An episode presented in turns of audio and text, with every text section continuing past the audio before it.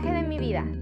Aventúrate a conocer el sube y baja que han tenido nuestras vidas en la fe y que tal vez tú también las estés viviendo. Comenzamos.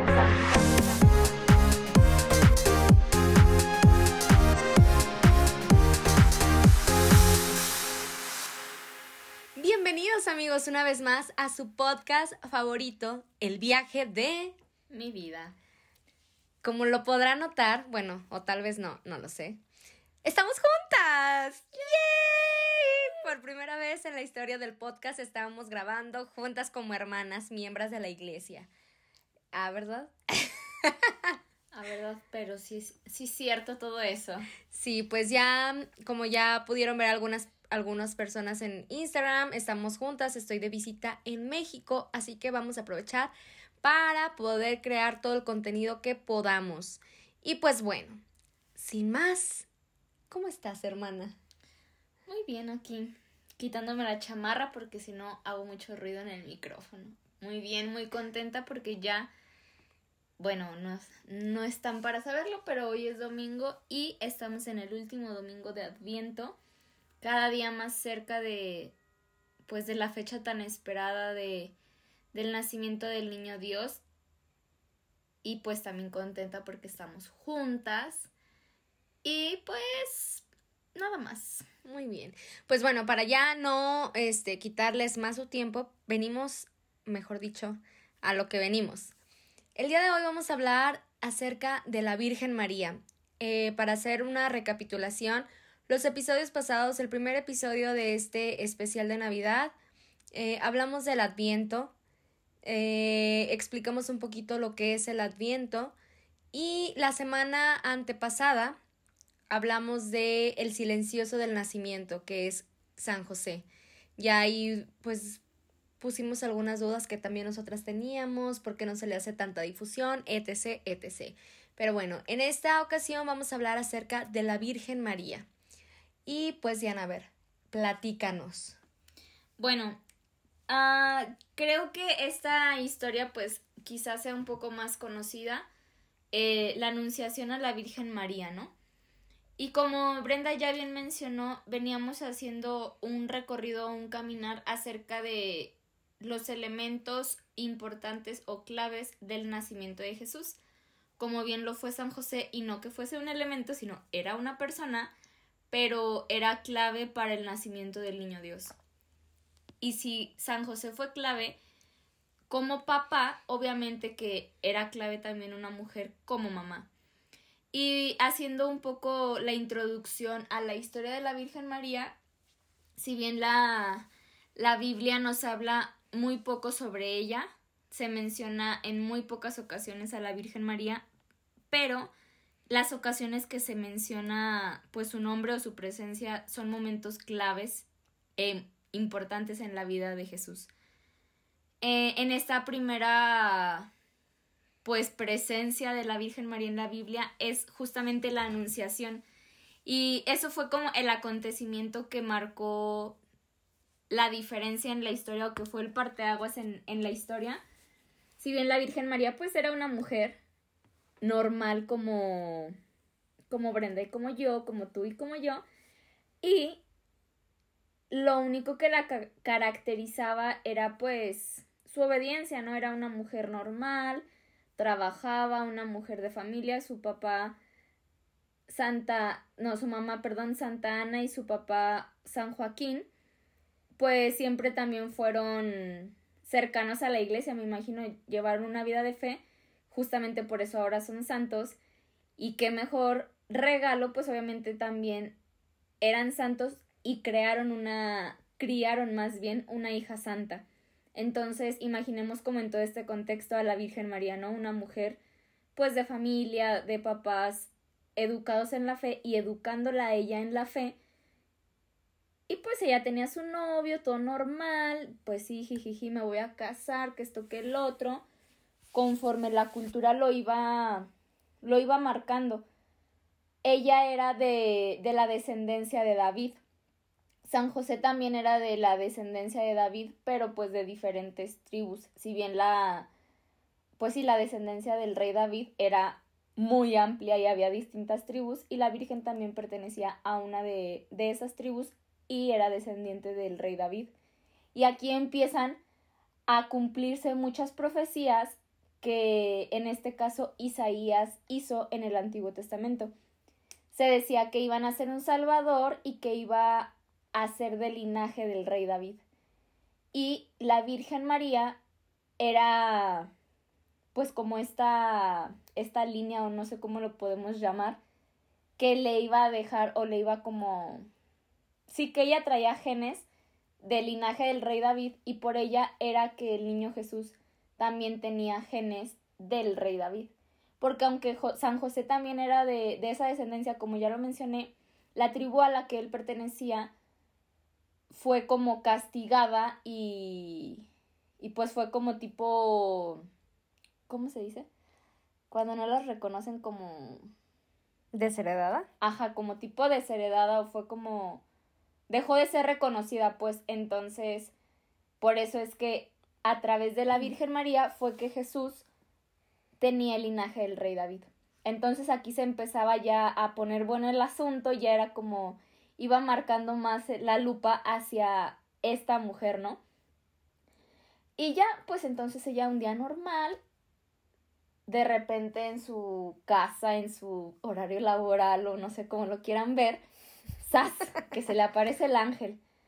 Y ya no, pues empieza toda esta historia que conocemos a través de, del, del rezo del Ave María. Aparece el ángel y le dice, llena de gracia, Dios ha, ha visto gracia en ti y la Virgen así como... ¿Esto qué significa? Oiga, disculpe. ¿What? ¿Qué está pasando aquí? Y ella pues estaba como atonita, me imagino, con miedo, con duda de qué está pasando. Pero estaba como serena, ¿no? Y ella contestaba así como, ¿a qué debo tu visita? Bonito ángel. Y ya pues el arcángel Gabriel empieza a explicar, ¿no? Como Dios ha, ha encontrado gracia en ti y tú darás a luz al Salvador del mundo, a un hijo que, que vendrá a traer la paz, al Mesías. Y la Virgen ahí es como cuando dice, aguántalas, o sea, pues cómo va a ser eso si yo no conozco varón, o sea, si tengo a mi novio José, si ya nos queremos casar, pero pues todavía no hay nada formal, todavía no me da el anillo. Y entonces el ángel le dice así como, no, tranquila, eh, va a ser todo, pues es por gracia del Espíritu Santo. Él va a ser quien engendre, pues en tu vientre a, ese niño que vas a poner por nombre Manuel, que significa Dios con nosotros, y él va a ser el Mesías y el Salvador de todo, pues sí, de todo este mundo, de todo esto que se ha venido profetizando a lo largo de las generaciones y que la Virgen María sabía, o sea, porque ella era una mujer de fe, era una mujer estudiada, entonces, pues sabía, ¿no? De, de lo que el ángel estaba hablando. No era como algo desconocido como que alguien viene y te diga, oye, pues no sé, se me no sé, cualquier cosa, pero que tú no tienes ni idea Obviamente me imagino que ella se asustó y dijo, ¿what? Pero sabía de lo que el ángel le hablaba, no era un tema desconocido para ella. Sí era desconocido que ella iba a ser la mamá, pero no era un tema que ella desconociera, porque se venía profetizando a lo largo de los años. Entonces, pues ya el ángel le empieza a explicar cómo va a estar la movida y le dice así como no temas, porque, pues sí, Dios tiene todo fríamente calculado. Y ella se limita y se remite a decir, hágase en mí según tu palabra, yo soy la esclava del Señor, hágase en mí según tu palabra. Y ahí empieza toda la travesía, ¿no? Ya dando esta, un poco esta introducción, la semana pasada que hablábamos de San José, eh, pues igual se le apareció el ángel, ¿no? Entonces aquí ya podemos ir complementando esas dos historias. Esta antesala de la Virgen María con la antesala de San José y entonces a cada uno el ángel le, les habló en momentos distintos pero muy específicos para que después los dos se pudieran ver y ¿qué les? Ya me habló el ángel, ay, a mí también, ah, pues entonces vámonos, que nos tenemos que ir de aquí porque Herodes quiere matar a los niños. Y entonces, pues ellos se van. Empieza un caminar. Ah, pero antes de esto, perdón, eh, es importante también resaltar este pedazo de la historia de la Virgen María, la visitación a su prima Santa Isabel. Isabel era una mujer que ya era de edad avanzada y pues nunca había podido tener hijos. y entonces cuando cuando el, el arcángel Gabriel le hace la, la, anunciación a la Virgen María, este, pues ya no, ella como que se empieza a preparar, dice, ay, pues bueno. Y por, diría, azares del destino, pero pues no eran azares, azares del destino, simplemente era pues la gracia de Dios actuando. Su prima Isabel, que no había podido tener hijos, justamente queda embarazada para el mismo tiempo que, que la Virgen María. Ya ven que luego pasa eso siempre, como que la hermana y la tía están embarazadas y salen los niños de la misma cama, de la misma generación y son contemporáneos. Entonces la Virgen María se entera que su prima Santa Isabel está embarazada y va a visitarla para ayudarla, para, pues sí, felicitarla y pasar tiempo con ella. Porque si bien pues todo el embarazo me imagino, pues nunca he estado embarazada, pero me imagino que es un proceso pues un poco complicado, de muchos altos y bajos y se necesita ayuda, ¿no? Y pues qué mejor de la gente que quieres y de tu familia. Y entonces aquí pasa algo curioso, cuando la Virgen María llega con la con Santa Isabel, perdón, pues ella únicamente dice hola. Hola, ¿qué hace? No, ¿qué dice? No dice Apenas oyó, oí tu saludo y el niño saltó en mi vientre. Ah, yo creí que la Virgen, que la, Santa, que la Virgen que le decía a Santa Isabel y yo no, pues, hola. hola. ya llegué. Sí, pero Santa Isabel, eso le responde, ¿no? Apenas escuché tu saludo y el niño saltó en gozo, de gozo en mi vientre.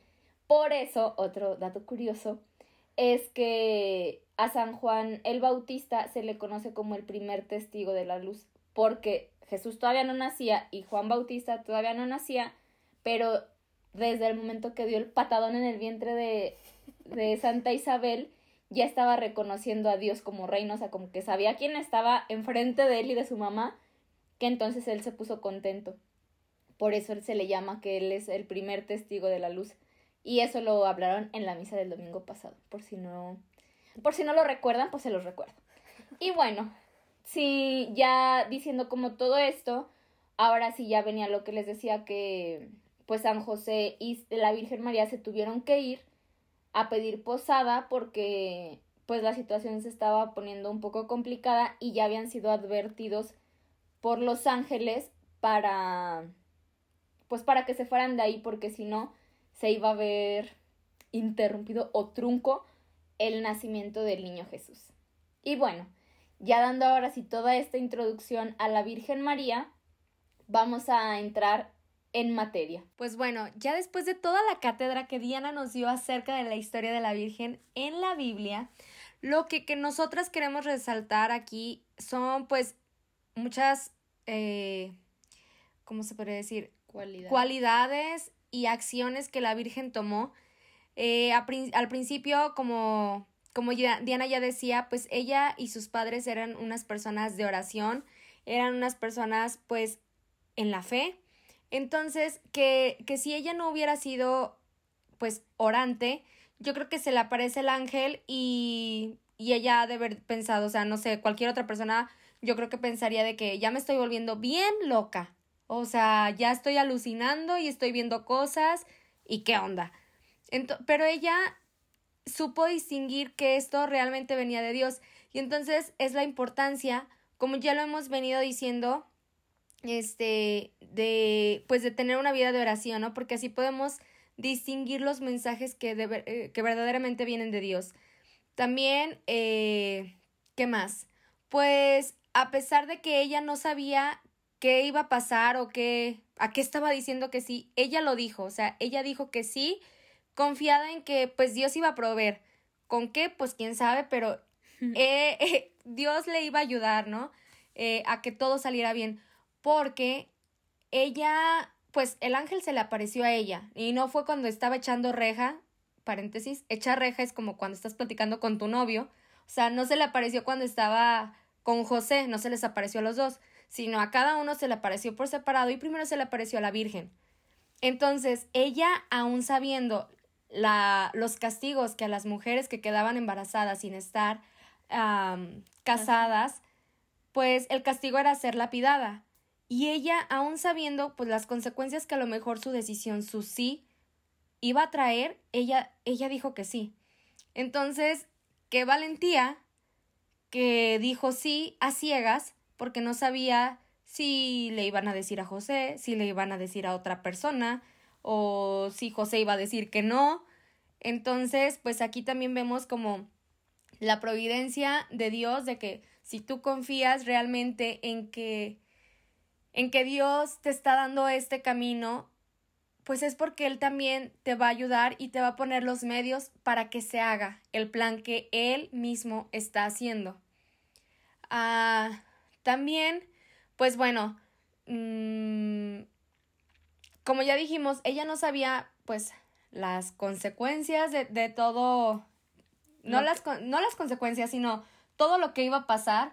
Sí, como todo lo que conllevaba ser la mamá del Salvador, o sea, ser la, la, la, mujer en la tierra que iba a criar y a cuidar a, a ese Mesías, porque como, como bien sabemos, ¿no? O sea, a pesar de que, pues, Jesús era Dios, pues era un niño y también necesitaba cuidado y necesitaba que alguien le diera de comer, que alguien lo cargara mientras lloraba, que le cambiara los pañales, que lo bañara, exacto, o sea, necesitaba de alguien, como todos necesitamos de alguien cuando nacemos, pues la Virgen era como, pues sí, yo voy a ser su mamá, y a lo mejor, no sé, no, pues no, no tengo idea, quizás si su mente sí pensaba como más allá y decir así como, voy a ser la mamá del Mesías, pero quizá no dimensionaba lo que eso iba a conllevar o lo que implicaba ser la mamá del Mesías. Sí, y entonces pues como con todos esos cuidados que una mamá tiene, yo creo que el, el ser mamá, pues, no sé, es mucha, pues sí, es mucha, no, no es que no sepa, pero pues me imagino que es mucha responsabilidad. Y ella, pues aún así, se aventó y dijo que sí. Y, y pues ella es como el ejemplo perfecto para las mamás, ¿no? Porque pues a lo mejor cuando también estás embarazada, pues tú dices, sí, qué padre, qué emoción, pero no sabes cómo va a ser tu hijo, o sea, no sabes si te va a sacar canas verdes, si va a ser travieso, si no, si va a ser bien chillón o lo que sea, ¿no? Y ella pues tampoco sabía. Entonces, pues bueno, como ya dijo Diana, Jesús, el Salvador, iba a necesitar de esa mamá que, que lo que lo criara y que lo regañara cuando, pues no sé, no hiciera caso o lo que sea. Este, porque a fin de cuentas Jesús también era un humano, ¿no? Entonces, pues yo creo que también de repente se le quería revelar a María, así que, ay, mamá, no manches, no. Hacía travesuras, no se quería bañar. Ajá, no sé, cualquier cosa. Y pues bueno, ah, aquí encontramos una parte en, la, en el Evangelio de Lucas que se nos hace como muy importante compartirlo con ustedes, que es la profecía de, Simeón.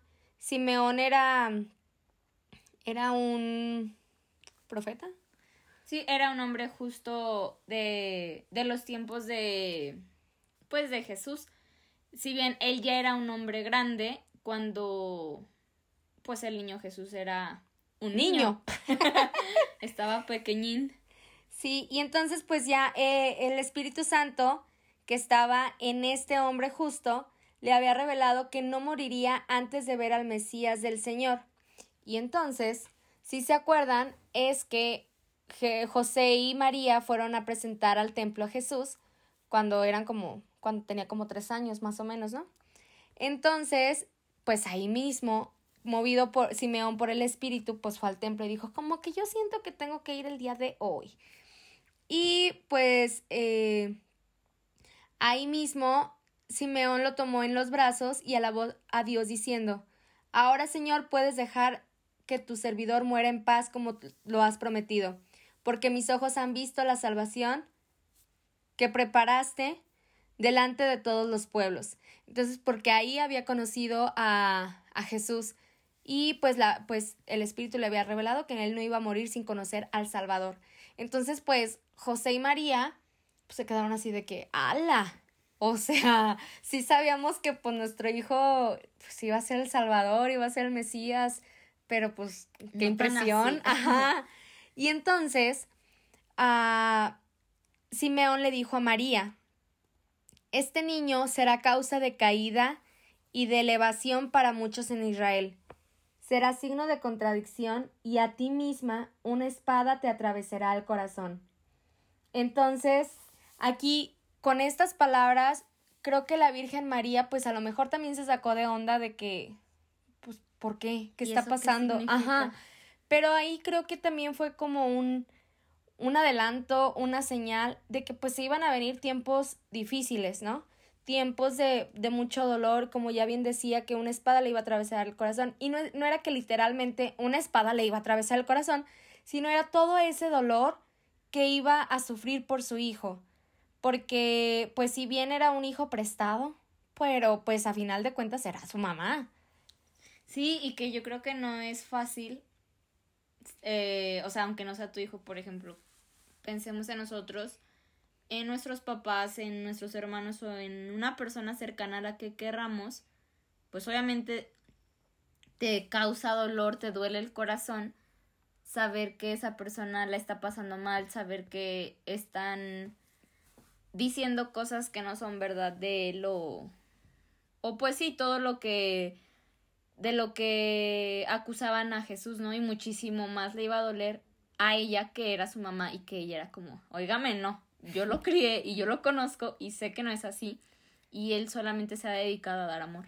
Otra de las de las características que la Virgen María tenía y que la Biblia también lo menciona es acerca de como su templanza si se fijan en las, en las ocasiones que la Virgen María aparece que en la Biblia, por lo regular siempre dice. Y, la, y María guardaba todas estas cosas en su corazón. Sí, es cierto, sí. Siempre, siempre. No era como que ella hiciera fiesta y decía, ¡yujú! Miren quién es mi hijo. O sea, ni siquiera cuando fue a ver a su prima Isabel, que cuando, o sea, que a pesar de que era su prima, que era alguien cercana, alguien a la que confía, con ajá, quien con confiaba. quien confiaba, que pudiera decirle, oye, ¿qué crees? Se me apareció el ángel y me dijo tal. No, o sea, no lo dijo, simplemente fue para ayudar a su prima y todo lo demás pues es historia y ya se los conté, pero ella se dedicaba a guardar esas cosas en, en el corazón. Y qué difícil es eso, ¿no? Si, si nos ponemos a pensar tú y yo, ¿cuántas cosas guardamos en el corazón? Pues yo creo que ninguna, porque siempre se nos filtran y terminamos platicándolas, ¿no? Y no es que sea malo platicarlas, pero es como cuando dicen, si quieres algo no se lo cuentes a nadie porque se te ceba. No es que pasara lo mismo, pero... pero... Pero la Virgen sabía, pues, como que aprendió a, a tener esa templanza y a guardar y meditar las cosas importantes o las cosas de Dios en su corazón. Porque me imagino que era una misión muy complicada, era, pues sí, una tarea muy difícil, muy pesada y ella tenía que, que guardar la calma, o sea, como que ser serena ante la adversidad. Y hablando sobre esto, me pongo a pensar, por ejemplo, en el Calvario, que la Virgen María siempre estuvo al pie del cañón, al pie de la cruz, mejor dicho. pero era necesario que aprendiera como a a ¿cómo se podría decir? a dominar su corazón, a dominar todas esas emociones. Y justamente me imagino que durante esos 33 años que que ya tenía Jesús, ella fue pues sí, trabajando en esa templanza para que cuando llegara este momento de tanto dolor no se volviera loca.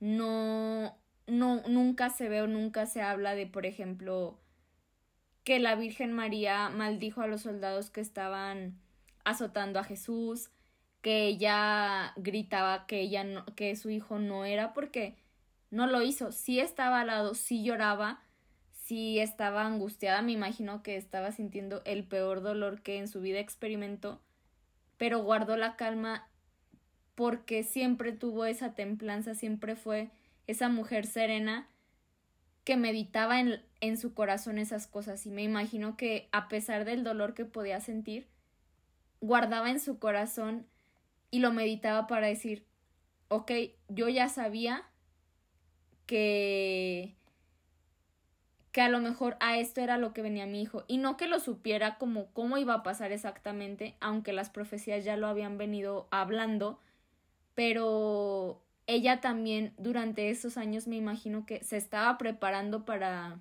pues para ese momento, ¿no?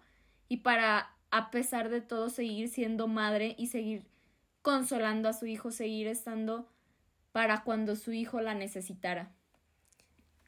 Sí, y también, pues, por ejemplo, otra, otra virtud, otra característica, no sé cómo lo gusten llamar, que creo que también es súper importante recalcar, es la firmeza.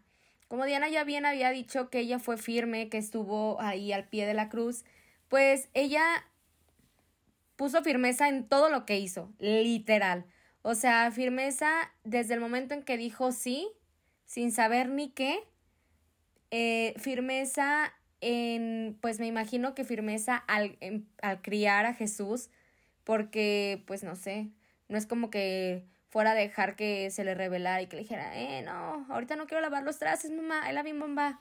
Pues no, o sea, yo creo que ella ejerció la firmeza de su poder como madre y un claro ejemplo, o sea, me da, me da como a veces risa porque luego me pongo a pensar, por ejemplo, en mi hermano de que digo, como mi mamá también, o sea, lo sigue mandando. y, y pues mi hermano también ya está grande, ¿no?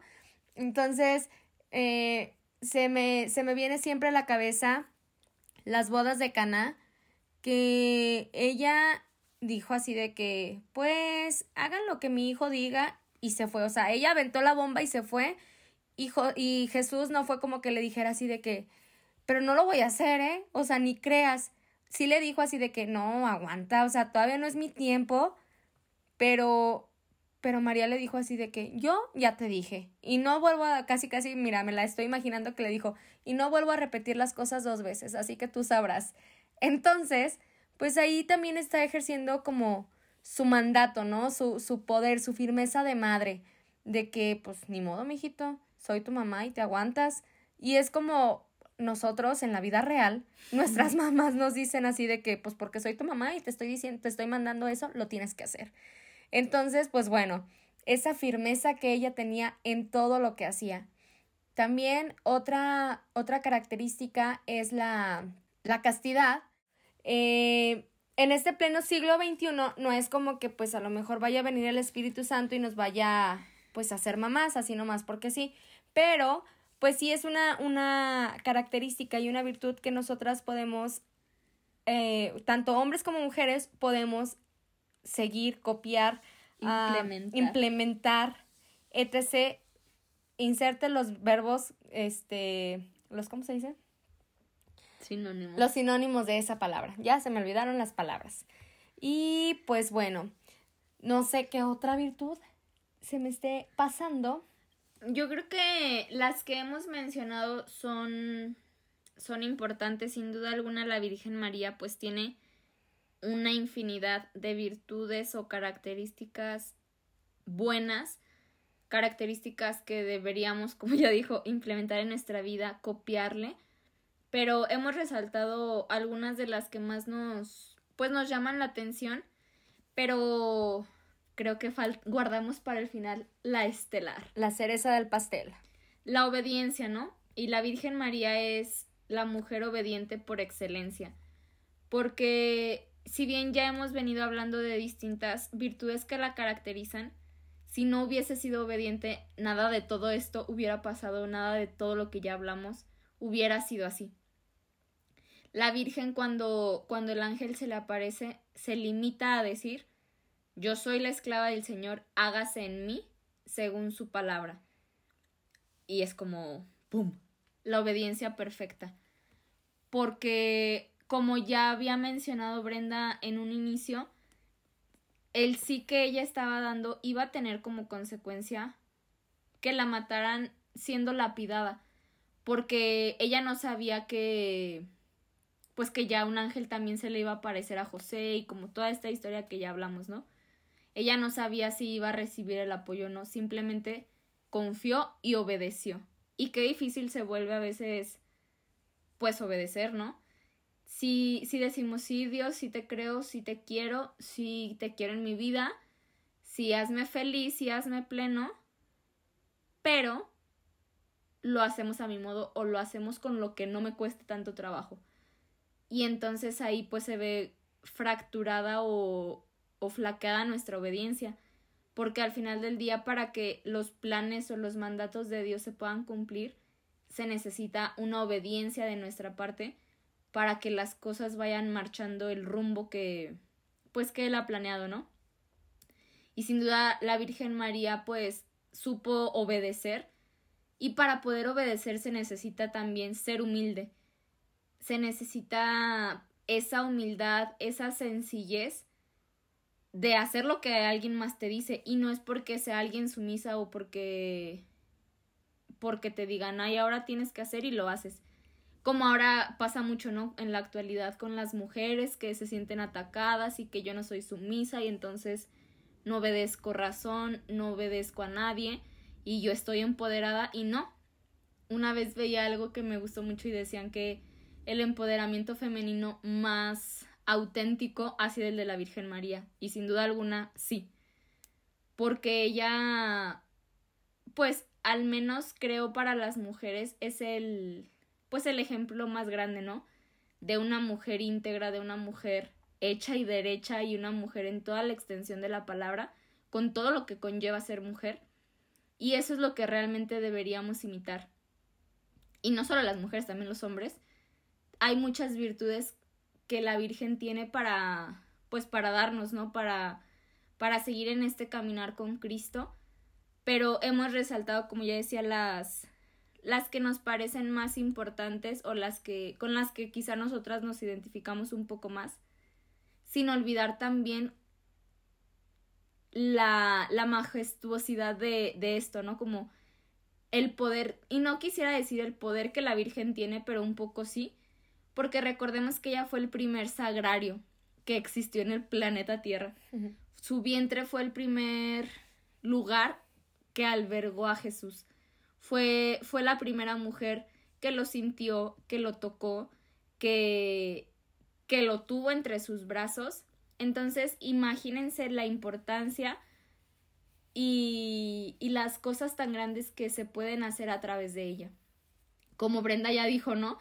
Eh, la Virgen, al final del día, pues es la mamá de Jesús y Jesús es un hijo obediente, porque pues es Dios, pero entre sus características también es ser obediente a su mamá y como en esa boda obedeció y dijo, pues bueno, mi mamá ya me dijo que tengo que hacer el vino, pues lo hago, aunque todavía no es mi tiempo. Eso sigue pasando en la actualidad. La Virgen es la, la, la persona que intercede por nosotros ante su Hijo, o sea, es como la intercesora por excelencia. Porque en el cielo también es la mamá de Jesús. Y entonces, si la Virgen le dice, eh, hijo, ¿qué onda? Pues es que esta muchachita me dice y me dice, pues, ¿cuándo la vas a ayudar, no? O ¿Cuándo le vas a hacer caso? Sí, o sea, y ella tiene como, se dice, la lista de preferencia, ¿no? Platican que en el cielo hay una, una fila de todos los que suben a través de la Virgen María, no tanto porque Jesús diga, ah, pues pásale, sino porque la Virgen María ha intercedido por ellos. Entonces, creo que este episodio también es una invitación clara y muy importante a, hacer partícipe a la Virgen María de nuestras vidas.